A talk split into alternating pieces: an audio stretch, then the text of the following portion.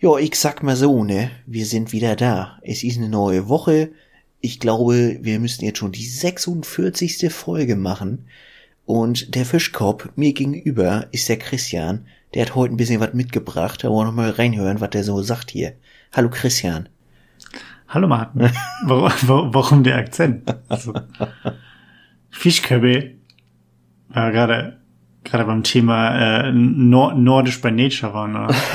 vor allem, weil wir vor zwei Folgen noch gesagt haben, sich künstlichen Dialekt draufschaffen, ist schon so ein bisschen, bisschen speziell. Schon ein wenig komisch, ja? ja. Schon, schon Geschmäckle. Ja. Nee, ich habe ich hab, ich hab heute Sachen mitgebracht. Also es ist echt, wir haben natürlich, so wie wir das immer machen, wir sprechen über Dinge, dann teasen wir so ein, zwei Sachen an und erfüllen sie halt nicht. so, und theoretisch könnten wir jetzt, können wir jetzt äh, in unsere, in unsere ähm, illustre Geschichte, illustre, illustre Geschichte zurückgehen und alles rauskramen, wo wir nie eine Antwort drauf gegeben haben, was wir nur angeteased haben oder wo wir versprochen haben, bei Instagram eine Abstimmung zu starten, die wir nicht gestartet haben und das alles nachholen. Aber das wären nicht wir, wenn wir tatsächlich unserer Arbeit nachkommen würden, tatsächlich.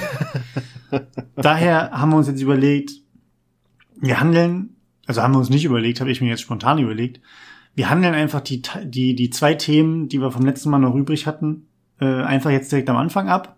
Und dann können wir nämlich neue Themen aufmachen, die wir dann versuchen, in die nächste Folge rüber zu retten und sie dann nicht wieder beantworten. Mhm. Das nennt man Kontinuität und sich treu bleiben. Ich meine, die Taktik funktioniert bei einer ganzen Serie oder bei einigen Serien inzwischen auch sehr gut. Bestes Beispiel The Walking Dead, weil da passiert einfach während einer Folge nie was und dann kommt ein enormer Cliffhanger, der dann hm, binnen von Sekunden aufgelöst wird in der nächsten Folge. Deswegen, Pro-Tipp, einfach The Walking Dead immer bis zur Mitte der Episode gucken und da dann ausschalten. Weil dann geht man mit einem guten Gefühl daraus, hat nicht die, die, das zermürbende Verlangen weiter zu gucken und kann nächtelang nicht schlafen, ohne weiter zu gucken. Einfach Mitte der Folge ausmachen, schläfst wie ein Baby.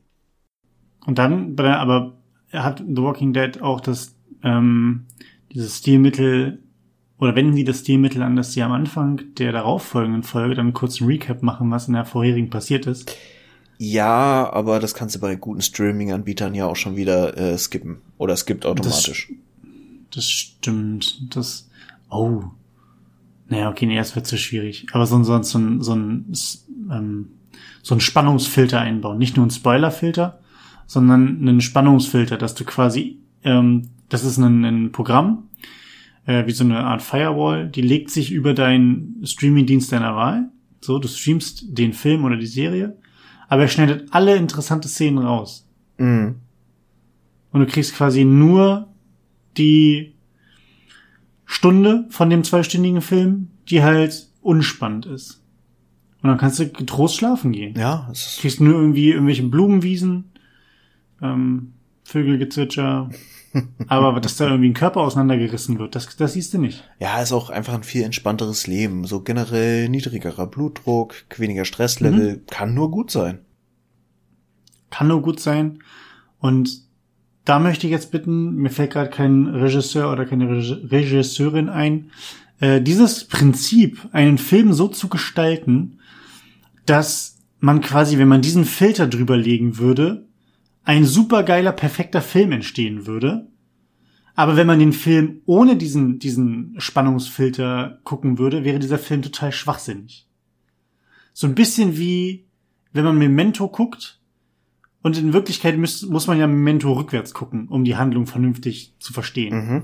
Weil sie, wenn du ihn rückwärts guckst, linear abläuft, wenn, oder beziehungsweise halt in der richtigen Reihenfolge abläuft. Nur wenn du ihn normal guckst, läuft er halt rückwärts ab. So. Mhm. Das ist dann schon wieder so richtig dreifach ironischer Meta-Humor. Ja, ja. Und da möchte ich, ähm, keine Ahnung, Wes Anderson, ähm, Michael Bay und ähm, Snyder. Zack Snyder und äh, hier, wie heißen denn die, die, ähm, die äh, hier das Finale von Game of Thrones so super geschrieben haben? Oh, ähm, ich, weiß ich nicht. Das, da, da schlägt dann mein, mein, äh, ja. Kapp und Kappa. Nennen wir sie Kapp und Kappa. Hier, die, ähm, die, die machen das dann. Ähm, Ja, das ist dann das ist ein super, super Konglomerat, eine super, äh, ein super Think Tank, könnte man sagen.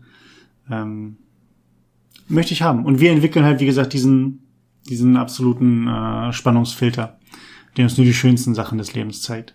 Ich habe neulich einen Film geguckt, der, und ich weiß nicht, ob, ich, ob du ihn geguckt hast, der sehr hoch gelobt wurde aufgrund seiner ähm, schönen Bilder, der Geschichte, die toll erzählt wurde und der schaus schauspielerischen Leistung und natürlich auch des, des äh, Punktes, der rübergebracht werden soll. Ich muss allerdings sagen, dass er mich nicht 100% abgeholt hat. Mhm. Und zwar ist das ähm, Call Me By Your Name. Sagt er dir was? Ich, ich, es, es sagt mir was, ja. Ich glaube, ich habe einen Trailer oder so gesehen und irgendwie so ein bisschen Berichterstattung drumrum. Aber ich habe ihn selber nicht gesehen, nee. Mhm. Also kurz zusammen, zusammengefasst, ähm, es geht um, einen, um eine Familie, die äh, in Italien, Norditalien Urlaub macht. Ähm, ich weiß nicht, in den 80ern? Spielt in den 80ern, glaube ich, so 83 oder so. Mhm.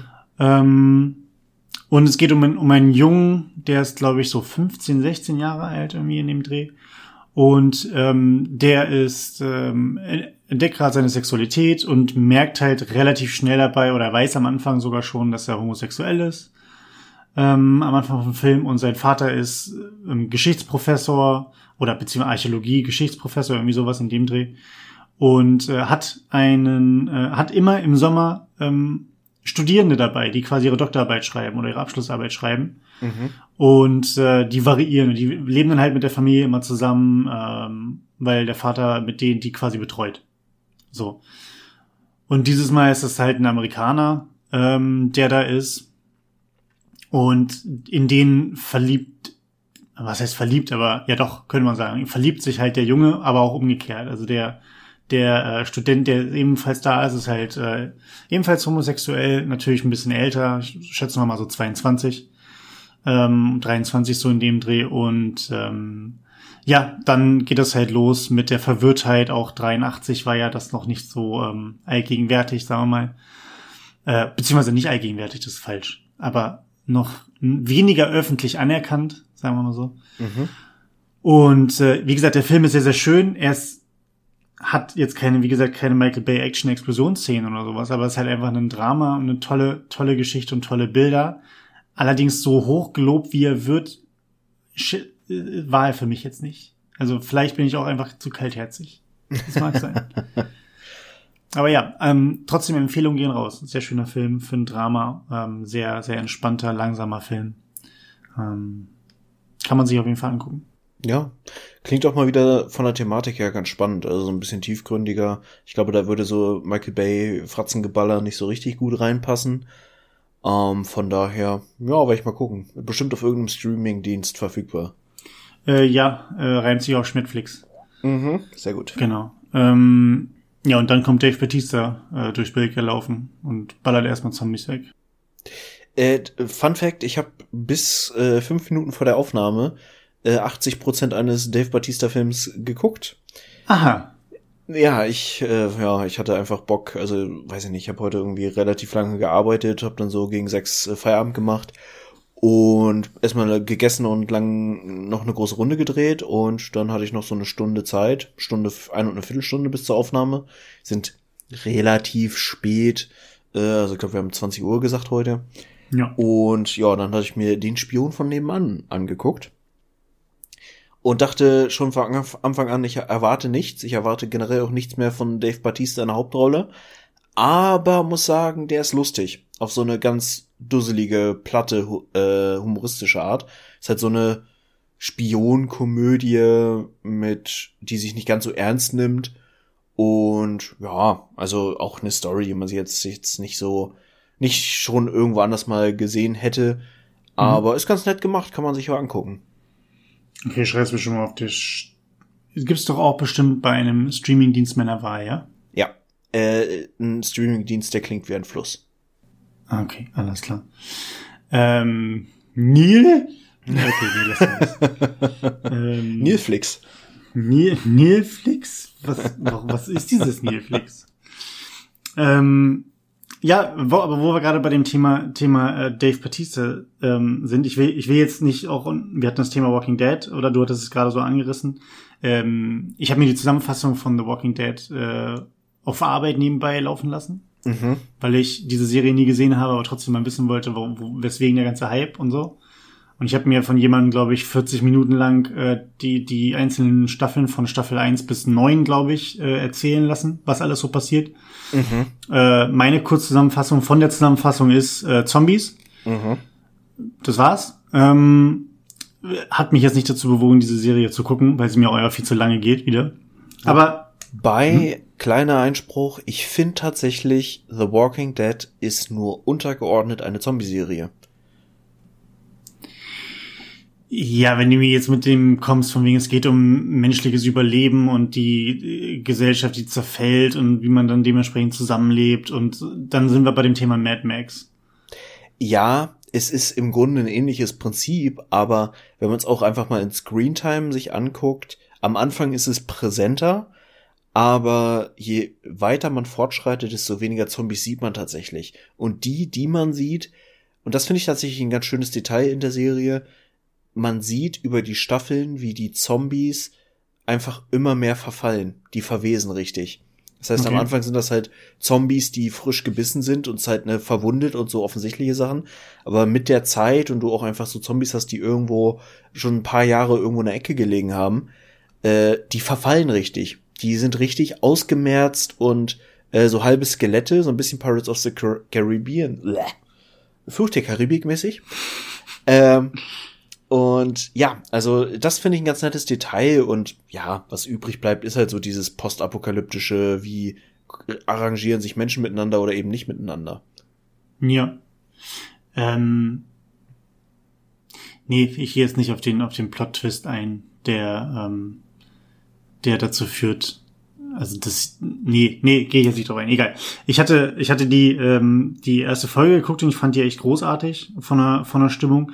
Was mich halt immer stört bei sowas ist, ja, es ist natürlich schön, wenn man, wenn so diese Transition kommt von die wahren, die wahren äh, Monster sind mehr oder weniger halt nicht die Untoten, sondern die Menschen, die sich gegenseitig irgendwelche Dinge antun.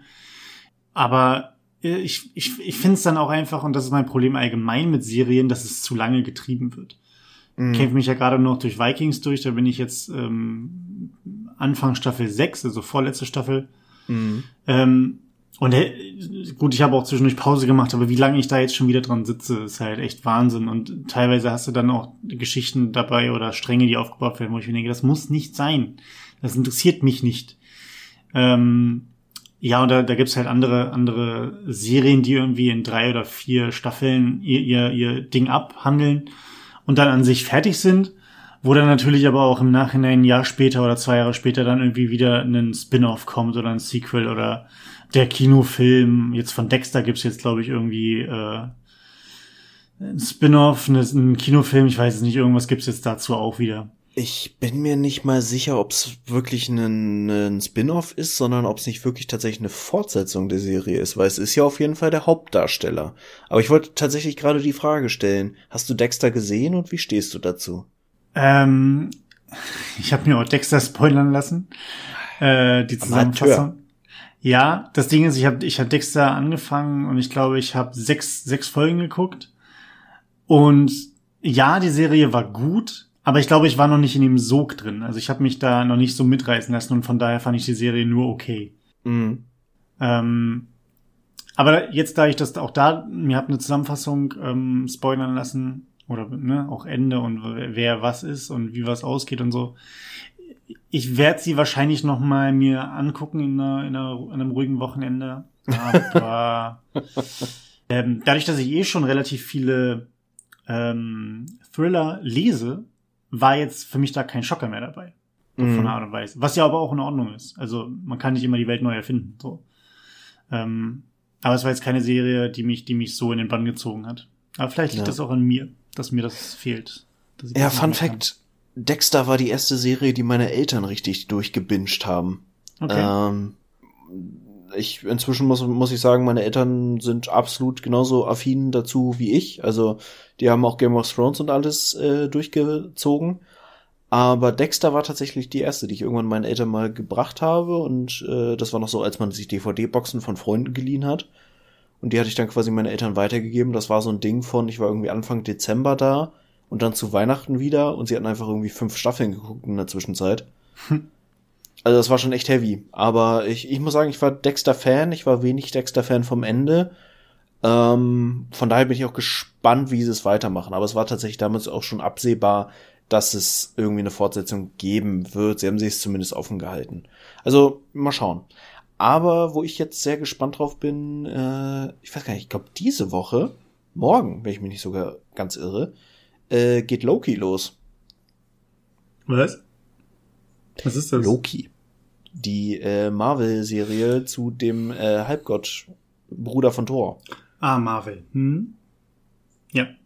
Äh, also mit, mit voller Besetzung oder haben sie ähm, das ausgetauscht? Die, die äh, Protagonistinnen. Ich weiß nicht genau, wer jetzt alles drin vorkommen wird. Aber der Hauptdarsteller ist auf jeden Fall der von Loki, den man aus den Filmen Ja, kennt. ja, ja.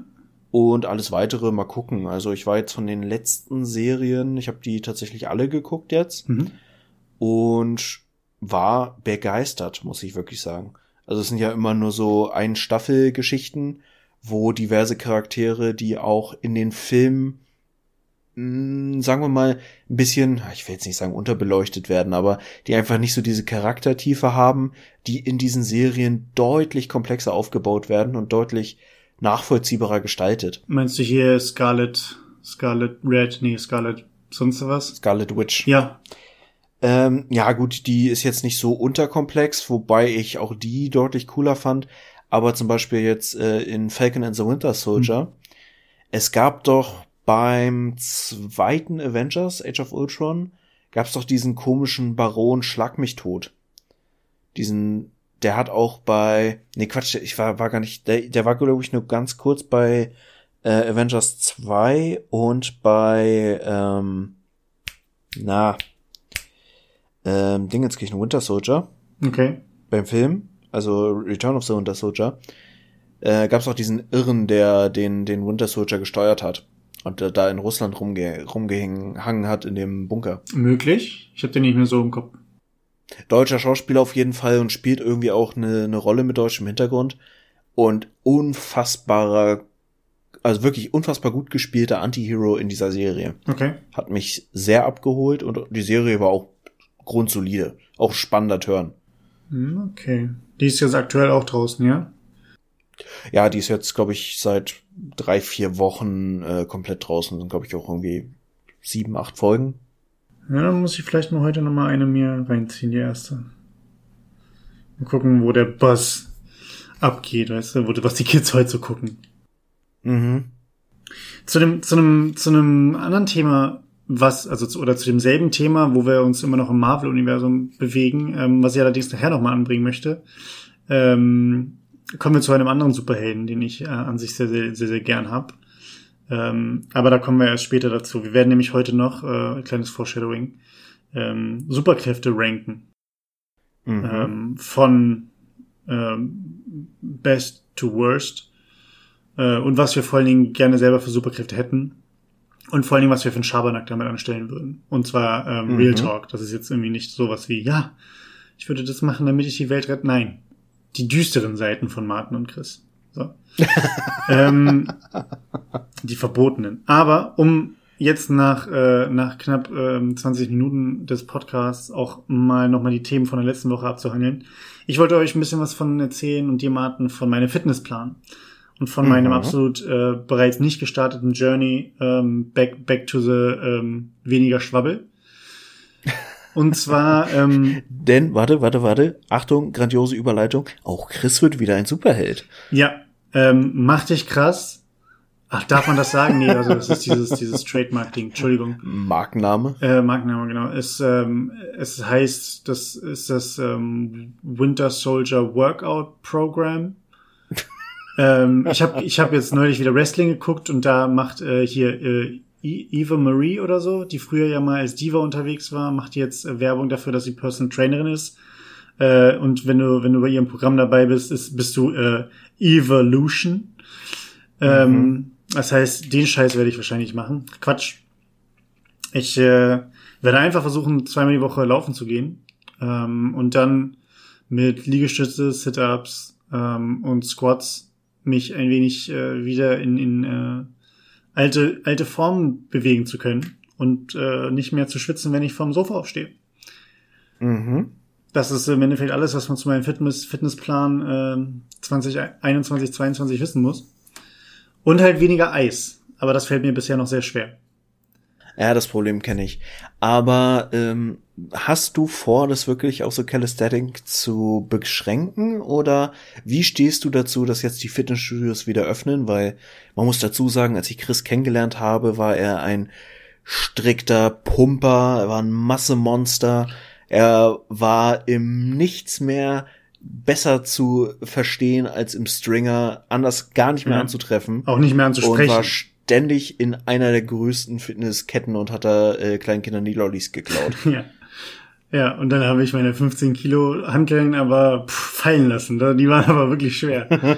ähm, ich werde es, ich werde es nicht hundertprozentig darauf beschränken, allerdings werde ich halt jetzt nicht mehr irgendwie versuchen, äh, vom, vom Gewicht mich irgendwie so groß zu steigern oder so. Ähm, aber ich werde natürlich weiterhin trotzdem irgendwie auch mit, mit Gewichten arbeiten oder aber der, der Main-Fokus wird auf äh, Calisthenics sein, weil es einfach einfacher ist. Und da habe ich ein paar Sachen, die ich irgendwie, ich habe hier so eine, so eine Gewichtsweste, was ja alleine, wenn ich da irgendwie allein nur fünf Kilo ranmache und dann irgendwie versuche, mhm. Klimmzüge zu machen, mich schon komplett in die, in die äh, Bewusstlosigkeit befördert. Ähm, und ja, das werde ich einfach mal probieren, inwieweit ich mich da steigern kann. Aber wie gesagt, der größte, der größte Teil jetzt aktuell ist gar nicht zwingend das Aufraffen, um mal eben 20 Minuten, eine halbe Stunde irgendwie ein kleines Programm zu machen, sondern es ist halt einfach die Ernährung, die, die es halt aktuell kaputt macht. Und ähm, deswegen muss auch das Thema Laufen wieder angezogen werden. Um halt mhm. halt einfach wieder Bewegung als Ausgleich zur, zur Schreibtischarbeit zu haben. Klar, mit dem Hund rausgehen macht schon ein bisschen was, aber es ist halt auch nochmal was anderes, als wenn du dann wirklich mal ähm, 40 Minuten am Joggen bist ähm, und, und das Herz mal in eine, in eine andere Art und Weise ins Pumpen kommt. Ja, auf jeden Fall bin ich total bei dir.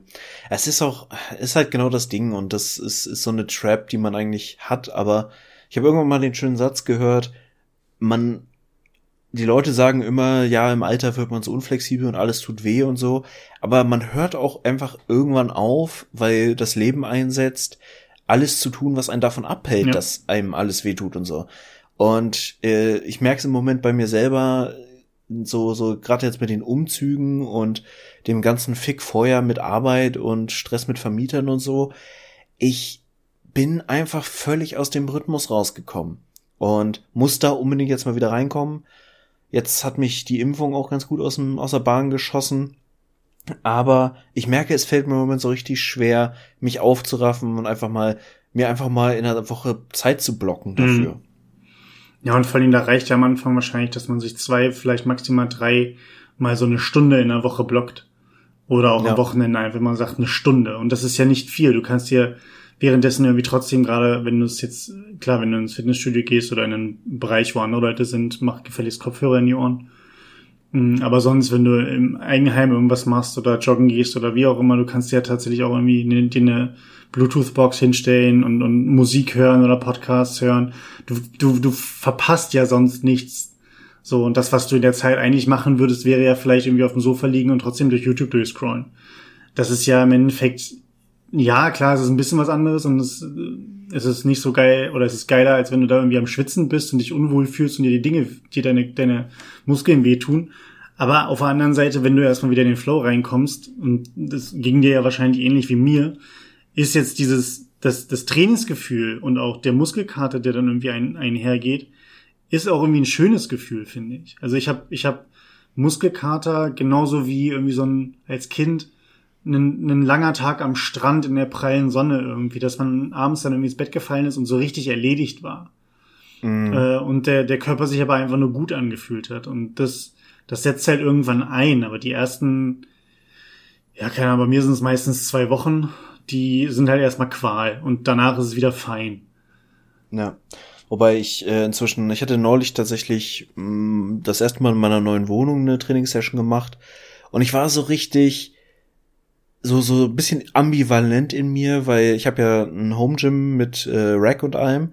Das heißt, ich habe natürlich das gemacht, was ich immer mache, nämlich erstmal eine Runde Squats. Und ich war so richtig so, boah, du hast vor einem Dreivierteljahr, glaube ich, habe ja eine ganze Zeit lang so 20er-Sätze gemacht. Mhm. Und ich habe, glaube ich, 120 Kilo für einen 20er gebeugt. Mhm. Und danach war ich wirklich durch mit der Welt. Aber das war halt eine coole Challenge.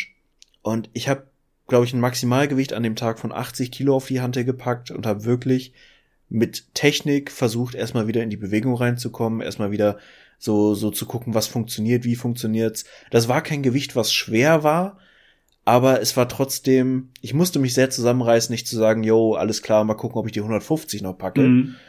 Und das, äh, ich war auf eine gewisse Art sehr zufrieden mit mir, dass ich das gemacht habe und dass ich dann mich zwar verhältnismäßig kacke gefühlt habe nach dem Training, weil die ersten Male sind immer kacke, ja. wie du schon sagst. Aber andersrum dachte ich mir, yo, du hast dich nicht komplett zerschossen. Und du hast geguckt, okay, wie ist deine Technik, wo musst du drauf achten, äh, wie kommst du langsam wieder rein? Ja. Aber ich meine, das ist halt, ja klar, es ist halt immer die Sache, dass man sich vergleicht mit dem, was man früher konnte. Ähm, aber das ist halt der falsche Ansatz. So, also es, wenn ja. man älter wird, allgemein, man macht ja, man muss halt irgendwie bisschen intelligenter dann einfach an die Sache rangehen und nicht einfach sagen, ich mache jetzt mit Hauruck irgendwie meine komischen, gibt's dann ja auch einen Insider-Namen für, für die CrossFit Pull-Ups, die die, die, die in so einer Wellform dann immer laufen, wo sie, gibt's dann irgendwie jetzt so, so einen hämischen Insider für? Ja, keine Ahnung. Ich bin ja tatsächlich, ich finde CrossFit gar nicht so schlecht. Tatsächlich hatte ich überlegt, weil ich sowieso überlegt hatte, mir noch mal irgendwie, ich will noch mal wieder was Neues machen. So ein bisschen aus dem äh, KDK Strongman einfach irgendwie äh, die die Basisübungen relativ stark machen können noch mal ein bisschen was Neues. Ich hatte überlegt, ob ich es ins olympische Gewichtsheben noch mal versuche. Mhm. Aber ja, ich weiß nicht, ob ich die Mobilität dafür habe. Also das ist so der größte Punkt bei mir. Weil gerade so eine Rack-Position und sowas ist gar nicht so einfach, gerade wenn du aus so einer kompletten Sport äh, Vergessenheit zurückkommst. Ähm, aber tatsächlich äh, CrossFit wäre was, was mich reizt, einfach aus diesem äh, Sportausdauer ähm, ja Konditionsaspekt. Aber Martin, und es ist halt das böse, neue Herausforderung. Du hast das böse C-Wort gesagt. Ja, komm, also der, der Witz ist jetzt auch schon seit zehn Jahren ausgelutscht. Ja, genau wie, naja gut, machen wir, lassen wir das. Wir wollen uns nicht in das Rabbit Hole begeben. Ähm, man kann, wie gesagt, mach einfach, macht man, man soll einfach den Sport machen, worauf man Bock hat, ne? Also ich meine, es ja. ist halt jedem selbst überlassen, was er, sie oder wie auch immer machen möchte. Ähm, aber apropos, was, was äh, ich machen möchte und ich glaube auch, was du machen möchtest, hast du schon mal drüber nachgedacht, dir einen Pool bei dir in deiner eigenen Wohnung zu stellen? Ja, aber eher um da coole Tiere reinzumachen und nicht mich selber. Was für Tiere denn? Schildkröten, klar. Klar. Schildkröten sind einfach mega. Awesome. Ähm, und so ein paar Wasserschildkröten tun jedem gut, mental vor allem. Aber alternativ natürlich Otter bei Ottern bin ich voll dabei. Die Frage ist halt nur, also du brauchst halt eine extrem große Wohnung und dann natürlich auch einen entsprechenden Pool. Das, was jetzt ja die, ähm, die, und da sind wir ja jetzt super spät dran, aber ich würde trotzdem jetzt gerne nochmal auf, auf den Tisch bringen. Was geht eigentlich mit den, was geht mit diesen, mit diesen Beach Hot Tub Girls Streams auf Twitch? Also, how? Why? Und okay. also, wie, ste wie stehst du dazu? Hast du, hast du dazu eine, eine Meinung oder ist es auch dieses, ja, ähm, Leben und Leben lassen? Mm, also, ich, äh, um erstmal kurz den Kontext aufzumachen, es geht Christian darum, dass auf Twitch im Moment eine Art von Streams relativ populär ist, nämlich das sogenannte Hot Tub Streaming. Ähm, Twitch ist ja inzwischen eine Plattform für alles und äh, von, von Gesprächsrunden übers Zocken klassisch bis hin zu Bands, die irgendwelche Musikgeschichten streamen, äh, gibt es sehr coole Sachen. Ähm, gibt es eben auch das sogenannte Hot Tub Streaming. Und die Krux dabei ist, dass äh, vor allem Mädels sich äh, ja im Bikini leicht bekleidet in einen Pool in ihrer Wohnung setzen, weil sie damit eine Lücke in den Nutzungs Richtlinien von Twitch ausnutzen. Nämlich, nackte Haut ist verboten, außer du bist in einem Pool. Die, der Hintergrund und Ursprung dessen ist, dass es auch Twitch-Streamer gibt, die halt so ne, Lebensevents und Urlaubsstreams und so machen. Und da wärst du halt theoretisch vom Algorithmus her sofort raus, wenn du irgendwo in Bikini-Nähe an den Strand kommst im Urlaub. Und deswegen haben sie diese Pool-Regel da irgendwie mit reingeschrieben. Aber es wird jetzt halt natürlich genutzt mit, jo, wir stellen uns einen Pool in die Wohnung und dann dürfen wir hier äh, schön viel Haut zeigen mhm. und Views generieren und Sex Sales mäßig.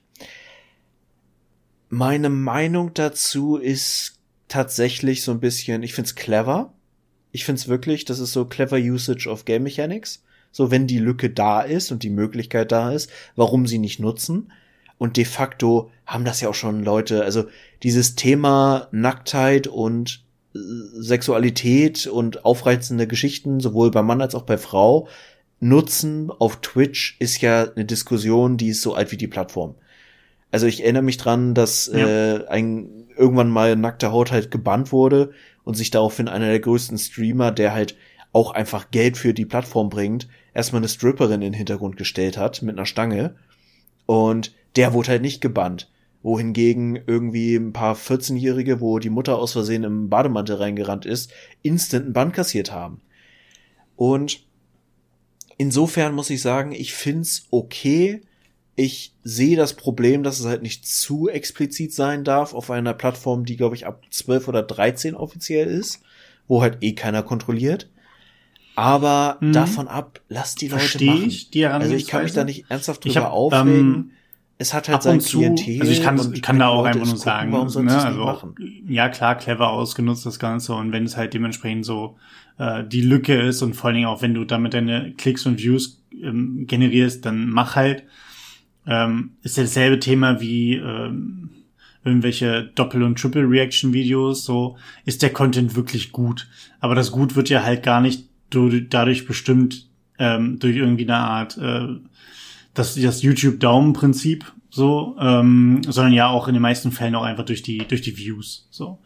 Und äh, genauso wie die Monetarisierung, die richtet sich ja nach den Views und nach den Abos und äh, meine ich zumindest und weniger nach denen, ob ein Video halt geliked wird oder nicht oder ob mhm. du halt viel Shitstorm dafür kriegst oder nicht.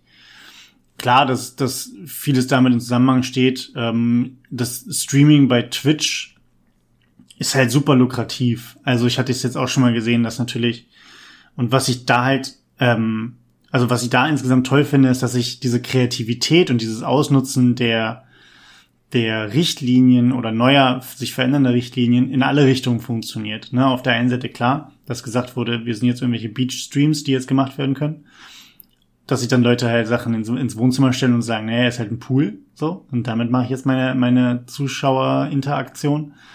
Und das dann auch, und ich, ich glaube, das hatte ich, hatte ich dir das mhm. geschrieben? Dass dann auch äh, ein Otter-Stream halt viral gegangen ist bei Twitch, äh, weil sie so ein, so ein Otter-Becken als äh, Hot Tub mehr oder weniger ähm, verkauft haben. Und dann halt einfach ein Livestream aus dem Ottergehege kam, irgendwo aus den USA, glaube ich. Mhm. Und die hatten halt auch, glaube ich, zu Hochzeiten irgendwie 16.000 Leute auf dem Stream. Und ähm, was weiß ich, haben sich vielleicht ja sogar dadurch halt Geld verdient, ne? So, wer mhm. weiß. Was ich halt komisch finde oder auch schwierig finde, ist halt genau dieses Thema, was du angesprochen hast, dass die Plattform halt für sehr junge Leute erreichbar ist und auch, auch wenn die Plattform eigentlich erst ab 13 ist, ähm, halt niemand dich daran hindert, mit neun oder acht Jahren oder was auch immer da drauf zu gehen. Ähm, und dann halt dieses Thema, dass es halt Content ist, der nicht erklärt wird. Das ist, glaube ich, mein größtes Problem. Sonst muss, muss in jedem Bereich bei YouTube-Videos irgendwo immer drauf geachtet werden. Ich weiß noch, es gab diesen großes, dieses große Thema mit mhm. ähm, dem Trademark ähm, oder dem, dem, dem Monetar, ich, mir fehlt gerade das richtige Wort, aber dieser Skandal, dass äh, wenn im Hintergrund jetzt du hast deine, deine Webcam an, äh, streamst und im Hintergrund ist irgendein Baby Yoda zu sehen, dass dann gesagt wird, naja, der gehört halt irgendwie Disney. So, den darfst du halt irgendwie nicht zeigen, auch wenn du ihn dir privat gekauft hast. Und das dann natürlich halt einfach dadurch Greenscreens oder halt einfach weiße Wände oder sowas dann halt mhm. halt einfach an der Tagesordnung waren von heute auf morgen, weil sonst die Leute halt verklagt wurden bis in, bis in die Steinzeit. Und solche Regelungen und Regularien gibt es halt und die werden implementiert. Und dann gibt es aber auf der einen Seite halt einen Content, der, der gestellt wird, wo du halt Mädels, in den meisten Fällen junge Frauen siehst, die halt einfach da sitzen können in, in Bikini und dann natürlich entsprechend äh, mit den Zuschauern und Schauerinnen ähm, interagieren, dann mal eben kurz was hinten, was suchen, was hinter der Webcam ist, was natürlich einen entsprechenden Blick ermöglicht und das halt, wie gesagt, alles komplett ohne Kontext, ohne ähm, und das ich weiß nicht, wie man es halt besser machen kann. Dadurch bin ich halt nicht in der, in der Bubble als, als Content Creator drin. Allerdings finde ich das halt tatsächlich dann, äh, ich weiß nicht, es hatte irgendwie so einen Beigeschmack. Ich finde es nicht entwicklungskritisch, dass man jetzt sagt, die, die nächste Generation wird, wird schlimm versaut. Das machen die Pornos mhm. alleine schon. Ähm, aber das ist halt einfach ein Content, der, finde ich, noch ein bisschen mehr Kontext braucht.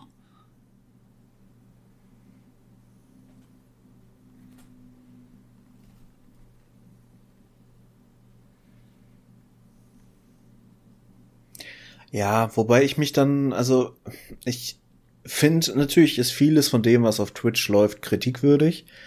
Aber ich finde das jetzt nicht schlimmer als einen Montana Black, der einfach wirklich, er ist kein gutes Vorbild. Nennen wir es mal ganz nüchtern so, weil er beleidigt super viel, er heroisiert würde ich es nicht nennen, aber er ist halt sehr offen mit seinen, seiner Vergangenheit, mit, mit kriminellen Aktivitäten, mit, äh, ich glaube auch Drogenkonsum und so, keine Ahnung, ich bin da nicht genug in der Materie drin. Und das läuft halt auch völlig ungefiltert, unreflektiert dadurch. Und da gibt's ja genug andere Beispiele von Twitch-Streamern, die da auch immer mal wieder durch Skandale und so Geschichten auftauchen. Ich weiß, neulich war so ein Ding, das ging irgendwie vor allem durch Twitter aus irgendeinem Grund, wo so ein, wirklich so ein kleiner Pimpf, so ein irgendwas zwischen 10 und 12-Jähriger, also weit vom Stimmbruch noch entfernt, äh, halt gestreamt hat, und das war so ein, so ein äh, VOD von ihm, was bei Twitter geteilt wurde, der halt einfach wirklich wie so ein Mini-Montana Black war, der dann irgendwelche Hater geflamed hat und die aufs Übelste beleidigt hat und solche Geschichten. Und das war halt auch eine sehr, ja, sehr, sehr ambivalente Diskussion, weil immer gesagt wurde, ja, hm, wie geht das denn? Und Gott, die Eltern, die müssen doch einschreiten und das Kind, das verroht völlig.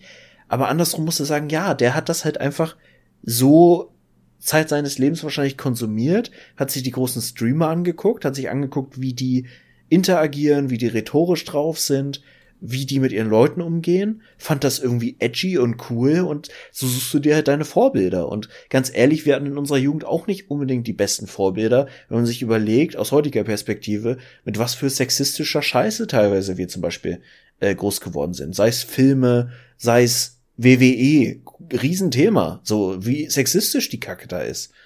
So, aber wir haben es halt nicht wahrgenommen, es ist trotzdem aus uns was geworden. Also, ich bin da, glaube ich, einfach so ein bisschen im Kern einfach, glaube ich, resigniert, weil man kann sich eh heutzutage nicht mehr vor diesen Einflüssen äh, schützen oder seine Kinder, sondern man kann, glaube ich, nur versuchen, da möglichst konstruktiv noch ein Auge drauf zu haben, zu gucken, was passiert da, warum passiert das da und wo ist einfach dieser Kontext nötig, den man da irgendwie als Eltern oder als äh, Lehrer oder was auch immer noch reinbringen muss. Hm. Ja, das ist halt, ja, und da, da, also da bist du halt genau bei dem Punkt, auch wenn dieser, der, der 10- bis 12-Jährige da seinen Content macht und eventuell damit ja auch Erfolg hat und eventuell dann sogar die Möglichkeit hat, das zu monetarisieren und dann zu sagen, äh, ich mache das jetzt Fulltime, kannst du ja noch nicht mal sagen, äh, er findet nie einen Job oder sowas, ne? Oder, oder das Leben ist jetzt verhunzt, wenn er da irgendwie ähm, pro Monat oder keine Ahnung, in einem Monat das verdient, was andere in einem Jahr verdienen mhm. oder nicht mal verdienen so, ne? Also da die Legitimation die Person verdient viel Geld, also ist das schon gut und richtig, was was sie macht. Hm, dann geht jedes Drogen geht jedes Drogengeschäft irgendwie äh, geht gegen diese Argumentation vor oder Menschenhandel und sowas. Ähm, allerdings hat es halt irgendwie ein Fünkchen Fünkchen Wahrheit, weil es diese Argumentation aushebt, dass man sich vernünftig und, und kon, wie heißt das, konform, genau, konform verhalten muss, um was zu werden in der Gesellschaft, ne, von wegen, äh, mach die Schule, lern einen Beruf, mach was. Das ist ja heute nicht mehr zwingend erforderlich. Mhm. Und wenn du halt deine Hot Tub Stream machst für, keine Ahnung, ein Jahr und du hast so viel Geld verdient, dass du nie wieder arbeiten musst, ja, okay, let's go. Ne? Also kannst du halt machen. Ähm, und das ist halt, ja, heute die Zeit, in der man lebt. Und ich glaube, da muss man irgendwie zumindest neutral dem Ganzen gegenüberstehen auch wenn man es selber jetzt nicht präferiert und mag. Ja. Ähm, aber weil, weil es, wie du meintest, man, man kriegt es nicht weg. Man muss, und man muss sich natürlich auch selber überlegen, will ich in der Bubble unterwegs sein? Ziehe ich mir den Scheiß rein oder mache ich es nicht? Ja. So. Ja, es ist, im Endeffekt kannst du die ganze Diskussion ja auch über OnlyFans zum Beispiel führen. Ja. So, es ist eine Plattform, die klar diesen Ruf hat, dass es da nur um sexuellen Kontext geht, aber ey, ganz ehrlich, wo ein Markt ist, wo eine Nachfrage ist, ist halt auch ein Angebot. Muss man sich nichts vormachen. So früher waren es halt Pornos, heute ist es so ein bisschen nahbarer, weil du einfach diese direkte Interaktion hast mit den Creatorinnen und Creatoren auf OnlyFans. Aber OnlyFans ist ja zum Beispiel nicht nur eben sexuelle Inhalte, sondern es ist einfach nur die Plattform, die sehr liberal ist und eben Richtlinien hat, die das zulässt, solchen Content dazu verbreiten. Aber ja. im Kern hast du auch zum Beispiel völlig also nicht unerotisch, aber völlig unsexualisierte Cosplayer oder irgendwelche Models, die Fotosets darüber äh, monetarisieren. Also ja. jegliche Art von Content, den du nicht so einfach standardmäßig, wo niemand dir Geld für gibt, kannst du über OnlyFans ganz gut monetarisieren und so vielleicht dir ein Leben drauf aus äh, darüber aufbauen so. Und das ist finde ich an und für sich eine coole Möglichkeit und bietet einfach heutzutage so viel mehr Flexibilität. Auch finde ich im Moment ganz spannend. Ich bin da irgendwie, mein äh, Instagram-Algorithmus hat sowieso alle Jubeljahre richtig den, den, den Lack gesoffen. Ähm, Im Moment habe ich da super oft so eine äh, junge, 21-jährige Wunschmutter, die jetzt das zweite Mal schwanger ist, in meinen Vorschlägen. Und die halt so ihre komplette Schwangerschaft dokumentiert. Wo ich mir denke, ja, die macht also macht Arbeit, die mich jetzt nicht primär interessiert, aber ich find's spannend, wie sie daran geht, weil sie halt super viel so Kurzvideos und Reels und so, so im TikTok-Stil, so welche Vorurteile ihr tagtäglich entgegenschwingen. Mit ja, junge Mutter, hast wohl keinen Bock zu arbeiten, Kindergeld ist auch toll und so. Mhm. Wo ich so wirklich sagen muss, ja, bin ich hundertprozentig dahinter, wenn das dein Wunsch ist, mach dein Leben so, wie du willst. Und wenn du es dann noch über solche Arbeit informativ mit Vorurteilen aufräumen kannst, Perspektive aufzeigen kannst, einfach weil du kommunizierst und offen bist, bringst du einen gewissen Mehrwert damit rein. Und wenn du dir damit sollst du gerne dein Leben verdienen und auch gerne dir in deiner Schwangerschaftssituation darüber überhaupt Geld verdienen. Absolut legitim. So, dieses ganze, diese Medienwelt, die sich aufgebaut hat, ist halt, sicher hat die Schattenseite, sicher ist die kritikwürdig an ganz, ganz vielen Stellen aber sie ist auch so eine Riesenchance und so ein unfassbarer Alltagsmehrwert geworden bei uns, ja. dass ich es ehrlich gesagt nicht missen möchte. Ja, es ist halt die, die Ausbreitung von Entertainment-Business, ne? Also das, dadurch, dass das Entertainment halt bei uns jetzt in die Handys reingekommen ist und wir es immer überall gucken können, wie wir wollen, ähm, hat, hat halt dieses, das klassische Entertainment oder die klassische ähm, Bespaßung, dass man äh, ins Kino gegangen ist oder dass halt irgendwie um 20.15 Uhr der, der Spielfilm auf Sat 1 lief oder, oder im ersten oder was auch immer. Äh, oder man oder Tatort Hartz IV TV. Hartz IV TV. Ähm, das hat's halt, es hat's halt personalisiert, individualisiert und du kannst halt alles konsumieren, was du willst. Wie gesagt, was du meinst, es gibt Schattenseiten es gibt auch Seiten, die auch einfach dann rechtlich halt einfach nicht in Ordnung sind. So. Ähm, aber es gibt halt andere Sachen, die halt sich entweder in Grauzonen oder tatsächlich halt einfach im, im Bereich des Legalen bewegen und da dann ähm, die wir als verbrauchende Personen da halt den Einfluss haben, das zu, zu steuern, ob wir eine Person groß machen oder nicht. Das ist, das ist ja das Geile, finde ich, wenn man sich das mal bewusst macht. Das ist ja dasselbe, wie wenn wir sagen, ähm, klar, warum, warum ist irgendwie, sind die ganzen Sportler so groß? ja, auf der einen Seite, weil natürlich wir als Fans das Ganze gucken, das in, in, äh, in, in, in Fernsehgelder umgemünzt wird und da die, die, die Anstalten mit den Vereinen Deals machen, was in die Vereinskassen einspült, woraus die Spieler bezahlt werden. Das heißt, wir mhm. haben ja, wir haben ja, oder wir kaufen Trikots und Fanmerch und wir kaufen Ticketpreise und sowas. Das heißt, wir wollen es konsumieren und beschweren uns dann aber darüber, dass die Spieler halt so viel Geld kriegen. Ähm, und das ist ja das genau das Gleiche. Wenn ich keine Hot Tub Streams äh, supporten will, dann gucke ich es nicht. So. Ja. Und ähm, da ist, glaube ich, dieses, dieser, dieses Denken, dass es, mach es halt einfach nicht. Ähm, ich hatte, ich weiß nicht, ob du das, das war zu Hochzeiten von Fortnite. Da gab es einen Streamer, ähm, Myth hieß der, oder heißt der, ich weiß nicht, inwieweit er jetzt noch aktiv ist. Ähm, der hat halt in seinem Stream, ähm, da haben Leute ihm geschrieben, was er machen soll, worüber er reden soll, haben ihm irgendwie Fragen gestellt in seinem, seinem ähm, im Chat. Und er hat halt gesagt, Leute, darauf werde ich nicht antworten. Wenn, und wenn euch der Stream nicht passt, ja, dann schaltet mich nicht ein. So, ich verändere mhm. mich nicht für euch. Und daraufhin sind halt super viele Leute gegangen, so aus Protest und fanden das irgendwie nicht cool, dass irgendwie auf, auf, auf die Forderungen, die sie selber hatten oder was sie gedacht haben, was für eine Macht sie hatten, so nach dem Motto, dass da nicht drauf eingegangen wird. Und das fand ich nochmal einen sehr interessanten Punkt, weil ähm, ja, man könnte jetzt sagen, da haben die Personen ihre Macht verstanden und zu sagen, wenn ich, wenn ich diese Person nicht gucken will und nicht unterstützen will, dann mache ich es nicht. Auf der anderen Seite, dass er natürlich aber auch sagt, das ist ein Content, der kreiert wird und ich stecke hier ab, was gemacht wird. Auch wenn wir mhm. hier so eine Art Interaktionsportal haben, wie das halt der Chat bei Twitch zum Beispiel ist.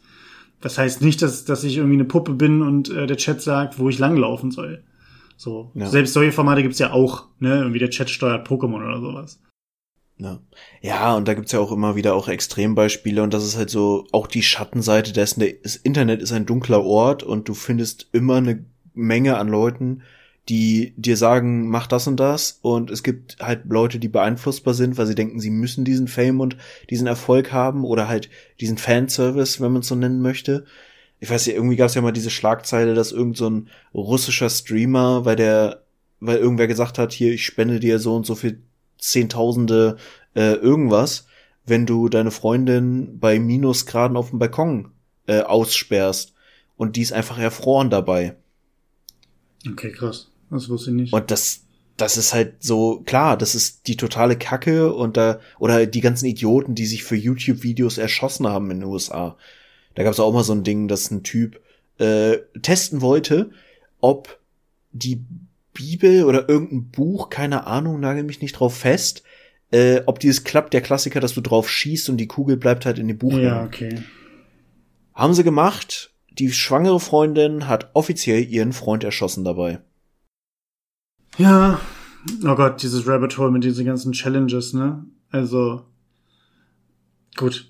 Da in dieses Rabbit Hole gehen wir jetzt nicht runter. Aber wir halten fest, ich glaube, was wir ganz gut festhalten können, ist, dass diese Hot Tub Streams auch, egal wie man dazu persönlich steht, ob man es gut findet, ob man es schlecht findet, ob es noch äh, aufbearbeitet werden müsste in irgendeiner Art und Weise, es ist durchaus legitim. Es ist eine legitime ja. Art und Weise und der Content wird geschaut, der Content wird gestaltet und ähm, ich fand es halt trotzdem nur interessant, dass dann auch sich halt jetzt so eine Art, äh, also weil das Internet ist ein dunkler Ort, das Internet ist aber auch ein lustiger Ort tatsächlich ähm, teilweise.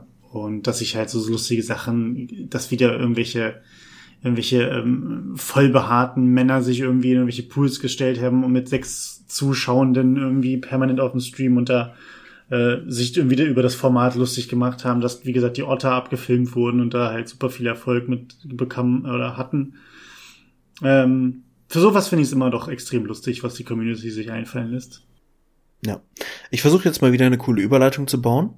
Und zwar äh, kleine Podcast-Empfehlung, was eben auch dieses ganze Thema Medienkompetenz und Kinder und die eigene Kinder, fremde Kinder und so angeht.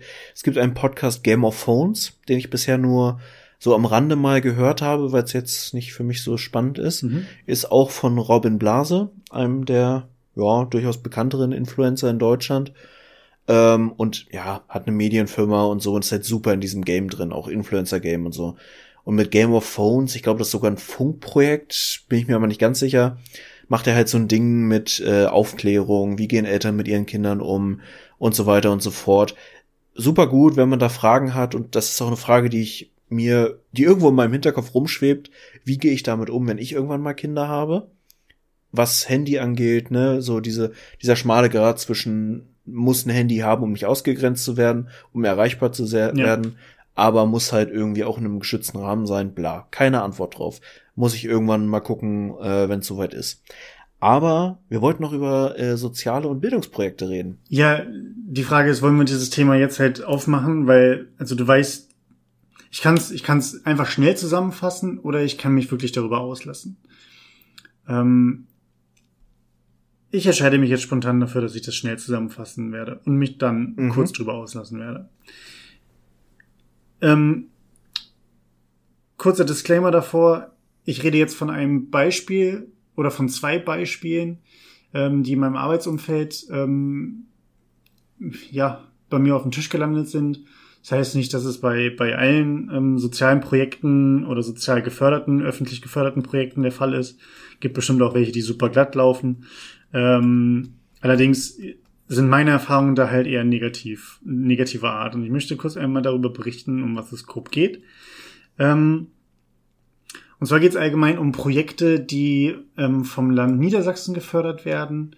Ähm, unabhängig davon jetzt, was der Schwerpunkt ist. In den meisten Fällen ist der, der, der Schwerpunkt der letzten Jahre die Digitalisierung gewesen, gerade was so das Thema Schulen und, und Bildungseinrichtungen angeht. Ähm, wird halt sehr, sehr viel Geld in die Hand genommen, tatsächlich auch in, in Millionenhöhe ähm, als Gesamtsumme, um dann halt zu sagen, naja, das Geld könnt ihr, ne, nicht die Gesamtsumme, aber eine gewisse Summe könnt, kann Schulen oder können Schulen, können Erwachsenenbildungseinrichtungen und wie auch immer, öffentliche Träger können das abrufen, können Antrag stellen und dann ähm, können sie das Geld bekommen und dadurch natürlich sich gewisse Dinge zu finanzieren. Soweit die Theorie. Ähm, jetzt ist es so, dass ich aktuell und auch im vergangenen Dezember an Punkte gestoßen bin, es das Thema Förderung angeht, die so abstrus sind, dass ähm, ich hoffe, dass es nicht überall der Fall ist, wenn, wenn es um Projektförderung geht. Nur mal ein Beispiel. Ich werde jetzt keine Namen oder Institutionen nennen, aber einfach nur mal so als Beispiel. Es ist aktuell in meinem Projekt so, dass ich einen Antrag schreiben muss. Ich kenne die Gesamtsumme die verfügbar wäre. Diese Gesamtsumme teilt sich aber natürlich nicht auf, dass ich die alleine abrufen könnte mit meinem Arbeitgeber zusammen, sondern die teilt sich natürlich auf auf äh, alle in Niedersachsen befindlichen Erwachsenenbildungseinrichtungen, also auch Heimvolkshochschulen in Emden, in Aurich, was auch immer. Mhm. Ähm, ob du in Göttingen bist, ist scheißegal. So. Und ähm, grob geschätzt sind das so 60 bis 70 Stück ungefähr. So ganz, ganz grob geschätzt. Nur die Einrichtung, nicht die Standorte selbst, nur die über, übergeordneten Einrichtungen. Standorte entsprechen natürlich deutlich mehr. So. Und es gibt eine Gesamtsumme. Jetzt ist die Gesamtsumme bekannt. Es ist aber nicht bekannt, was an ähm, Summe für die einzelnen Institutionen berechnet werden kann. Das heißt, die normalste Rechnung, die, ich angestellt habe, war, naja, Anzahl der verfügbaren Leute, die theoretisch einen Antrag stellen können. Also Gesamtsumme geteilt durch potenzielle Antragstellende. So, das heißt, mhm. dann habe ich die Summe raus, die so grob geschätzt für jede Institution verfügbar wäre, laut Gesamtsumme. Jetzt ist es natürlich aber so, dass ich nicht weiß, ob jede Institution einen Antrag stellt. So. Realistisch gesehen Logisch. machen das nicht alle, vielleicht 50 Prozent. Und dadurch sind wir bei der großen Frage, wie viel könnte ich denn bekommen?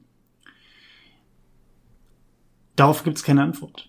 Das heißt, ich bin aktuell in der Situation, dass ich kalkulieren muss mit einer Summe, die ich nicht weiß, ob ich sie bekomme.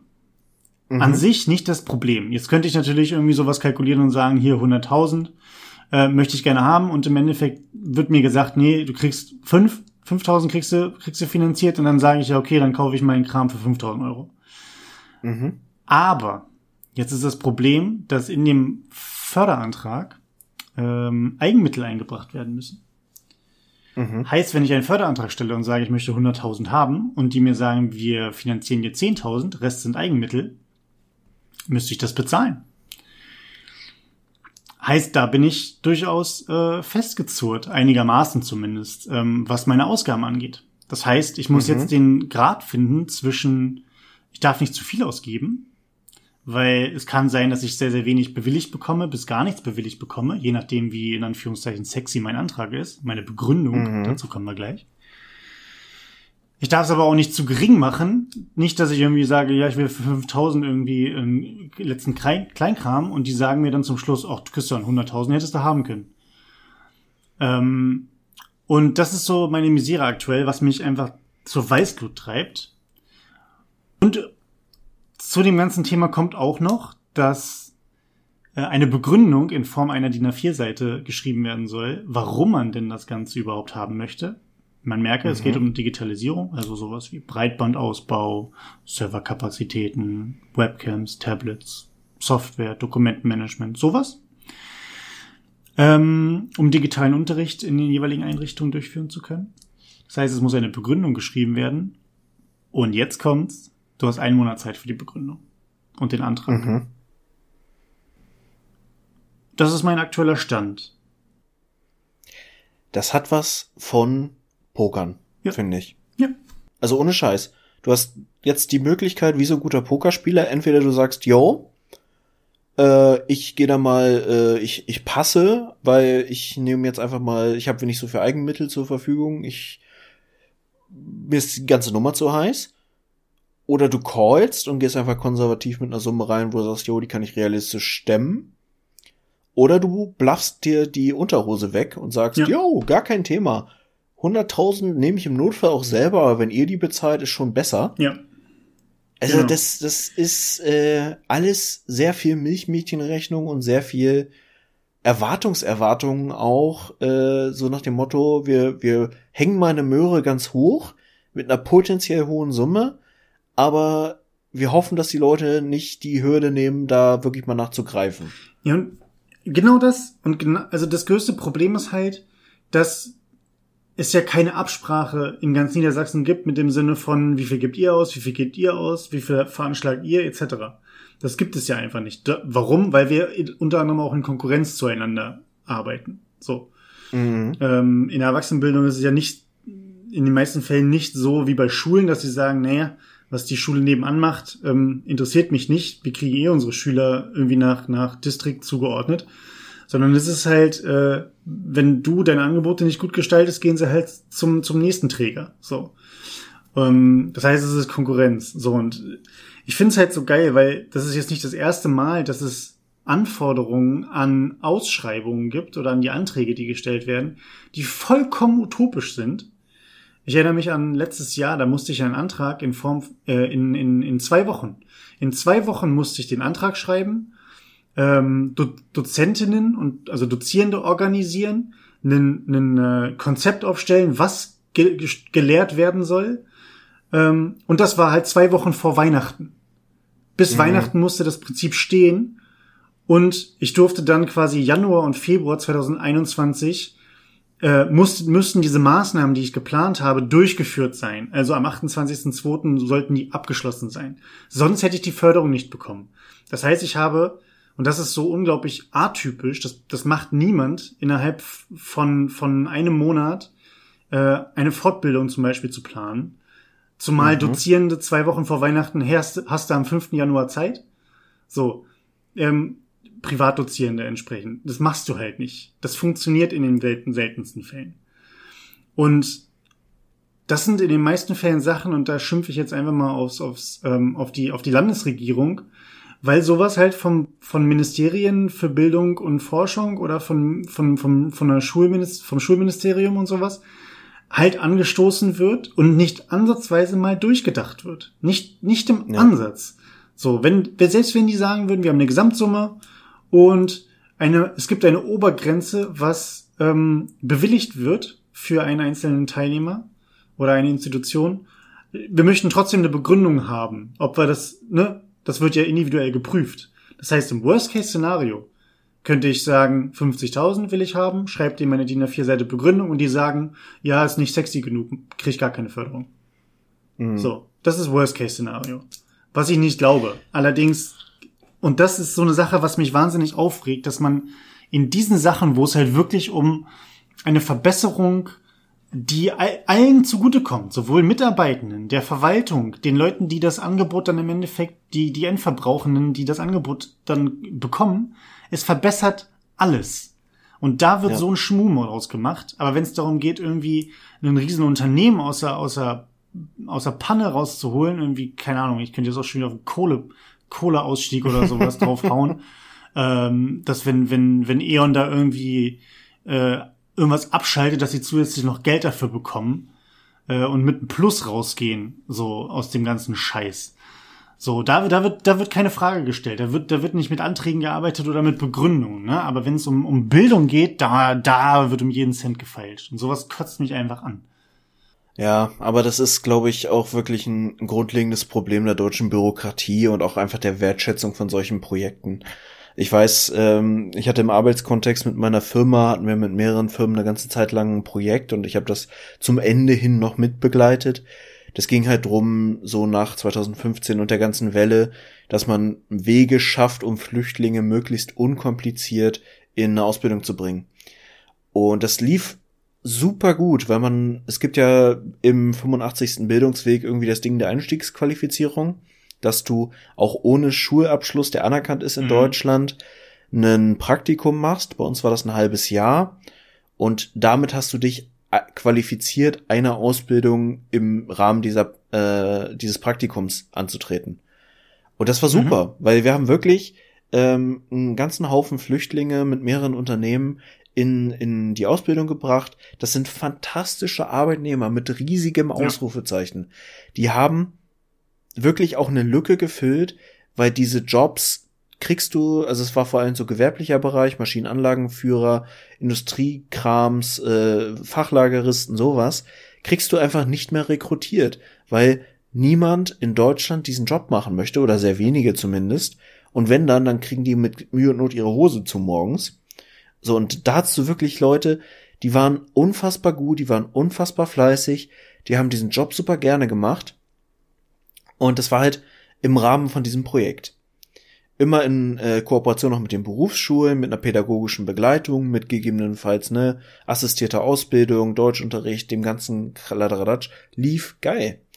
Und dann haben sie irgendwann die gesetzliche Hürde höher gesetzt und haben gesagt, die Berufsschulen müssen dafür sorgen, ja. dass Partnerunternehmen zur Verfügung stehen und die SchulleiterInnen müssen persönlich dafür haften, dass die Praktikumsstellen zur Verfügung stehen. Das ja. heißt, wenn die eine Flüchtlingsklasse hatten, die sie eh schon begleiten, und die dann über dieses Praktikum und so in eine Ausbildung bringen wollten, mussten die Schulleiterinnen dafür sorgen, dass Praktikumsplätze zur Verfügung stehen. Und da haben die meisten natürlich gesagt, mir ist das Risiko zu groß. Was ich auch absolut verstehen kann, weil ich weiß nicht, was für Summen oder Strafen oder was auch immer jetzt dahinter standen, aber es sind einfach auf dem Schlag alle potenziellen Kanäle, um diese Flüchtlinge überhaupt zu rekrutieren, ähm, weggefallen. So, und damit war das ganze Projekt einfach tot. Und das kann es halt nicht sein. Also ich meine, niemand auf der Welt kann irgendwas gegen so ein Projekt haben. Und wenn es dann einfach durch bürokratischen Nonsens und zusätzliche Hürden aufgrund von was auch immer der Grund dafür war, äh, das Ganze komplett zum Erliegen bringen, dann ist irgendwas grundlegend schiefgelaufen. Ja. Ich finde ich finde das so geil, weil bei, bei, bei solchen Sachen, ich meine, ich hatte ja in meiner, meiner Abschlussarbeit das Thema Geflüchtete in der Ausbildung. Mhm. Ähm, und da war auch von allen Seiten von, von den ähm, Ausbildungspersonal oder auch von den, von den ähm, Personalreferierenden war halt auch durchweg super Arbeitnehmer, Nehmerinnen, ähm, es ist alles total tutti. Aber auch da war dieses, naja, wir müssen uns all, um alles selber kümmern. Mhm. Ne? Also Organisation mit der Berufsschule. Ähm, zusätzlich noch ähm, Sonderangebote schaffen, was so Sprache angeht, etc. Das, und das ist, glaube ich, ähm, ein ausschlaggebender Punkt, dass allgemein, und das, das haben wir ja, das, das kennen wir ja, was, was so Pflege und, und äh, äh, Gesundheitssystem angeht, dass das absolut, absolut unterrepräsentiert ist, was irgendwie personell und monetär, monetär, monetär? Ja. Monetär? Geldtechnisch ähm, was das angeht, so, dass da der Respekt halt überhaupt nicht da ist in der Gesellschaft. Und das ist dasselbe Thema bei, ähm, bei Bildung und bei halt auch Sozialarbeit. Also das ist doch nicht einfach, warum haben wir nicht irgendwelche ähm, geförderten, und zwar dauerhaft und vernünftig geförderten Einrichtungen, die sich genau mit sowas auseinandersetzen? Ne? Also Sprachunterricht übernehmen halt Erwachsenenbildungseinrichtungen, so zum Beispiel da, wo ich arbeite aktuell. Aber das ist ja auch eine allgemeine Ausbildung, was das angeht. Ja. So und spezifischer spezifischer Unterricht für für Arbeit ähm, für Arbeitnehmer und Nehmerinnen beispielsweise oder auch ähm, spezieller Unterricht für Geflüchtete, die in eine Ausbildung einmünden beispielsweise. Das sind alles Sachen, die irgendwann mal gedacht waren, am Schreibtisch ausgearbeitet wurden und dann durch die Bürokratie irgendwie so so kompliziert gemacht wurden, dass es halt einfach nicht mehr geht. Oder es wird, wie in deinem Fall, wird halt einfach gestrichen. Und es wird gesagt, naja, das muss halt irgendwie selber sich organisiert werden. Und die Verantwortung tragt bitte auch ihr. Mhm. So. Und das ist natürlich dann klar, dass es kein, keine Schulleitung übernehmen möchte. So, und ähm, ich weiß nicht, bei mir ploppt, ploppt bei, bei diesem ganzen Bürokratie ähm, hin und her halt original immer Asterix auf mit, haben sie den Passierschein A38. Mhm. So, und das ist immer wieder das gelbe Treppenlaufen und du kommst im Endeffekt nie richtig an. Und dann hast du im Endeffekt nicht den blauen Schein, sondern den gelben und kannst, kannst im Endeffekt nichts machen. Und das verhindert einfach so viel und in anderen Bereichen ist es so, ach, ja, ja, äh, war ein Handshake Agreement, da sind mir eben kurz die Millionchen geflossen, das lief schon. Ähm, ja, das ist, das ist halt absolut, absolut nicht in Ordnung. Von daher, Martin, es gibt nur eine Lösung. Weißt du, weißt du, um welche Lösung es geht? In dem Fall konkret? Nee, außer dass wir einen souveränen Staat gründen. Das ist Variante Nummer uno. Äh, Variante Nummer zwei ist, wir gehen, wir gehen einfach in die Kohle oder in die Autoindustrie. Fracking ist noch geil, habe ich gehört. Fracking ist richtig gut. Ähm, wo kann man, wo ist, wo, wo ist gerade das dreckigste Geld mitzumachen? Was Masken. ist gerade das? Ja, okay, gut. ja als Gesundheitsministerin, ja. Ähm, nee, wo ist gerade Menschenhandel? Schwierig, ne? Ist gefährlich. Ja, Menschenhandel setzt die Messlatte schon sehr hoch. Generell ja. Drogen, aber nicht die Sorte, die Spaß macht, sondern die Sorte, die dich richtig schnell kaputt macht. Hm. Ähm, ja, also ich glaube, da findet sich was. Ich muss ja sagen, ich meine, ich merke es im Moment ganz drastisch und ich denke da auch sehr viel drüber nach. Ich bin ja großer Autofan. Also das habe ich wirklich ganz, ganz tief in mir. Und ich bin da auch sehr ambivalent, was meine Ansichten angeht, weil ich bin voll für Save the Planet und äh, wir müssen unbedingt was machen, damit die äh, große Klimakatastrophe sich zumindest nicht ganz so drastisch darstellt. Aber ich will auch auf bestimmte Dinge nicht so verzichten. Und von daher hoffe ich einfach, dass man da nochmal auf einen konstruktiveren Lösungsansatz kommt und dass die Antwort kann nur übergangsweise E-Auto heißen, zumindest unter den jetzigen Rahmenbedingungen. Aber, ja, weiß ich nicht. Diese ganze, ganze Lobbyismus-Kacke ist schon echt ein Problem in diesem Land. Ja, das hast du nicht nur hier, das hast du wahrscheinlich eh überall. Äh, hat sich ja wahrscheinlich einmal rumgesprochen. Ich habe äh, eine Videoempfehlung. Ähm, und zwar auch äh, wieder einer meiner Lieblinge, und zwar äh, kurz gesagt, mhm. oder Dinge, Dinge erklärt. Die haben ja mehrere, also in der Nutshell hat ja mehrere Kanäle. Ähm, und zwar, äh, wie man ganz einfach äh, Venus terraformen könnte. Also mhm. den Planeten Venus. Ähm, sehr, sehr geiles Video und es geht tatsächlich einfacher, als man denkt, in Anführungszeichen. Jetzt kommt auch an, was man denkt. Hm. Ähm, aber es war ein sehr, sehr geiles Video und vielleicht wäre das die Lösung. Wir terraformen einfach Venus und gehen dahin und machen da unseren souveränen Staat ohne Bürokratie. Wir müssen einfach nur als sondern, erstes dahin kommen und eine Flagge reinstecken. Genau, dann machen wir da keine Bürokratie, sondern Faustrecht. so, und wir haben, wir haben den Baseballschläger. So, fertig. Einfach die große Keule. Ja, aber die große Keule. Aber äh, dann lass uns doch einfach mal nächste Woche nochmal genauer äh, ausarbeiten, welche Superkräfte uns dabei helfen könnten, ja. die Venus äh, möglichst diktatorisch zu besetzen. Natürlich als wohlwollender Diktator, wie ein Kumpel von uns immer zu sagen pflegt. Wohlwollend? Sehr wohl. Übrigens für alle, äh, für alle Leute da draußen, dann komme ich auch zur T-Trivia, die ähm, äh, Jan mit Vornamen heißen. Ähm, Jan bedeutet der Wohlwollende. Ja, und wenn ihr dann Mhm. auch noch Philipp heißt, Philipp ist der Pferdefreund. Das heißt, alle Leute, die Jan Philipp heißen, Grüße gehen raus, äh, sind die wohlwollenden Pferdefreunde. ich wollte es, ich wollte es einfach nur nochmal sagen. Äh, es ist nicht gelogen, könnt ihr nachschlagen. Oh, Namenstrivia wäre auf jeden Fall auch eine gute Ergänzung. Namenstrivia ist super. Was bedeutet dein Name, Martin? Sohn des Mars. Das ist krass. Da kann ich mit meinem Jesus folgendem nicht, nicht, nicht gegen anstinken. Ja, ist auch eine andere Gang. Bei mir ist ja tatsächlich irgendwie Ma- Mars griechische Mars oder so Mythologie, keine Ahnung. Ich steig beim Mars nicht ganz so durch. Ja, ich hatte mal so eine lustige Situation, noch kurze Anekdote dazu. Ich hatte mal einen Kollegen, der Ortwin hieß. Und äh, Mars ist ja Gott des Krieges, das heißt, äh, Martin ist tatsächlich äh, Mhm. Auslegungssache, tatsächlich auch Sohn des Krieges in der Übersetzung. Und Ortwin heißt tatsächlich Speerspitze. Und irgendwie kamen wir da mal drauf und dann sind er und ich äh, zu einem Meeting losgegangen und verabschiedeten uns quasi von den Anwesenden im Büro und sagt, dann sagte er so geil, jo, äh, Speerspitze und Sohn des Krieges gehen jetzt mal los und halten eine Präsentation. Oh wow. Da kommen gerade bei mir ähm, amerikanische Ureinwohner-Vibes raus. Irgendwie kleiner, kleiner Bär und, und schwarze, schwarze Pfeilspitze. Irgendwie, keine Ahnung. Ähm, Finde ich cool. Vielleicht, so- vielleicht sollten, sollte ich dich äh, Sohn des Krieges ab sofort nur noch nennen. ähm, und du nennst mich jetzt äh, Jesus folgendem. Folgender? Jesus folgender? Anhang Jesu- von Jesus-Follower. Anhang von Jesus? Ich weiß, da muss ich mir noch mal was überlegen. Also das ist, das ist schon, das ist schon eher lame. Aber hey, Wein umsonst, hallo. Ähm, okay, ich komme zu Tiertrivia, Martin. Dir wird aufgefallen Yes. sein und vielleicht auch allen anderen da draußen, dass ähm, wir vor kurzem den Monat Mai hatten, ne? Mhm.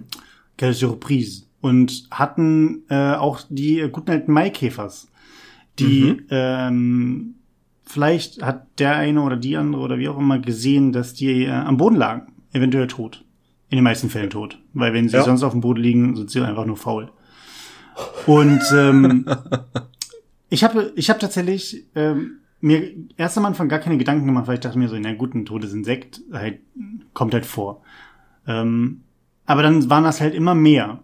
So, und auch unabhängig davon, ob man irgendwie im Wald unterwegs war oder einfach nur irgendwie an einer, unter, unter einem Baum lang gegangen ist. Neulich ist mir tatsächlich einer direkt vor die Füße geknallt, tatsächlich. Der ist vom, vom Ast runtergeflogen Mhm. und direkt zwei Meter vor mir auf den Boden geknallt und war dann halt hin, so. Ähm, und dann habe ich einfach mal vor ein paar Tagen nachgegoogelt, was es denn damit auf sich hat, weil ich mir dachte, ist es vielleicht irgendwie Klimawandel, ist es zu warm oder zu kalt oder zu stürmisch, zu regnisch, zu feucht, was auch immer, was ist mit den Maikäfern los? Und da hat sich rausgestellt, das ist vollkommen normal. Denn äh, Maikäfer schlüpfen Ende April und sind dann den gesamten Mai aktiv. Mhm. Ähm, allerdings auch halt den gesamten Mai aktiv mit Bumsen. Und halt nachkommen. Das ist so ein bisschen Eintagsfliege halt ein Einmonatstier, mehr oder weniger. Mhm. Und ähm, die Männchen sterben sofort nach dem Geschlechtsverkehr. Das heißt, die, den Großteil der Maikäfer, die man dort dann meistens sieht, sind Männchen, die einfach gerade gefickt haben. Mhm. So, das heißt, auch der, der zwei Meter vor mir auf den Boden geknallt ist, hatte gerade richtig Spaß. Ähm, die Weibchen sterben. Ja, es war, es war quasi Vögel und dann runterstürzen. Ähm, und die Weibchen sterben aber auch danach. Aber die müssen halt so lange noch die Phase bis zur Eierablage durchhalten und dann sterben die auch. Das dauert aber nicht lange. Also die folgen dann Mhm. auch. Das heißt, wenn ihr tote Mainkäfer seht, das liegt nicht am Klimawandel. Klimawandel ist ein Gerücht. Ähm, für die Autoindustrie mehr Diesel, mehr geil. Ähm, nee, es, es liegt nicht am Wetter, es liegt nicht sonst was. Das ist vollkommen normal. Ähm, und ähm, ja, lasst eure Hunde nicht eure Maikäfer essen. Du, Ja, Christian, ja. ich will ja jetzt nicht dieses Stadtkind-Gerücht machen, aber bei dem Namen Maikäfer Ja. hätte man drauf kommen können, da wir inzwischen solide Mitte Juni haben, äh, dass das Vieh einfach nicht viel länger was zu suchen hat auf dieser Erde. Das könnte man sagen, aber jetzt ist die Frage, ob ich mich daran halten muss, weil ich meine, wenn ich mir das Pantoffeltier angucke, das hat keine Pantoffeln an. So, das heißt, nach der Logik kannst du nicht gehen. So. Das ist ein Punkt. Das ist ein Punkt. So. Nee, aber tatsächlich, äh, Maikäfer kenne ich schon mein Leben lang und ich habe richtig, also ich habe noch so, so Erinnerungen, dass die Viecher wirklich so schwarmartig um äh, zum Beispiel einen Kirschbaum meiner Eltern rumgeflogen sind. Und äh, was auch immer sehr unangenehm war, wenn man mit dem Fahrrad auf dem Land unterwegs war, dass diese Viecher einem dann halt auch mal solide irgendwie gegen die Haut flattern mhm. bei 85 kmh, die man halt so fährt mit dem Fahrrad. Ja. Also die sind schon äh, krass. Und ich, es gibt ja auch den Junikäfer, der kommt ja dann jetzt als nächstes in absehbarer Zeit. Mhm. Die sind, glaube ich, kleiner, größer, irgendwas.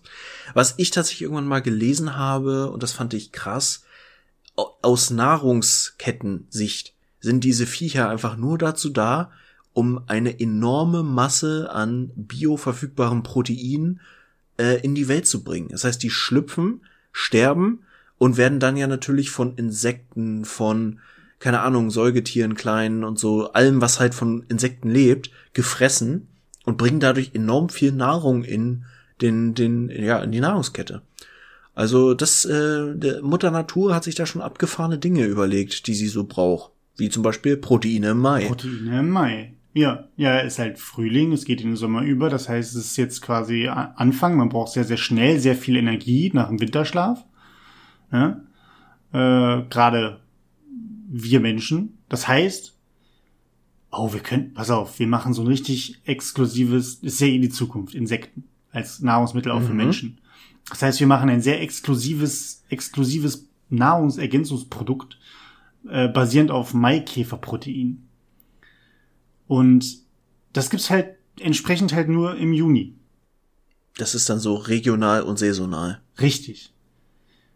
Und Maikäfer sind ja jetzt auch ähm, ich glaube, außerhalb von Europa und vielleicht äh, im West, im westasiatischen Raum angesiedelt. Ich glaube, die sind sonst nicht weit verbreitet, oder?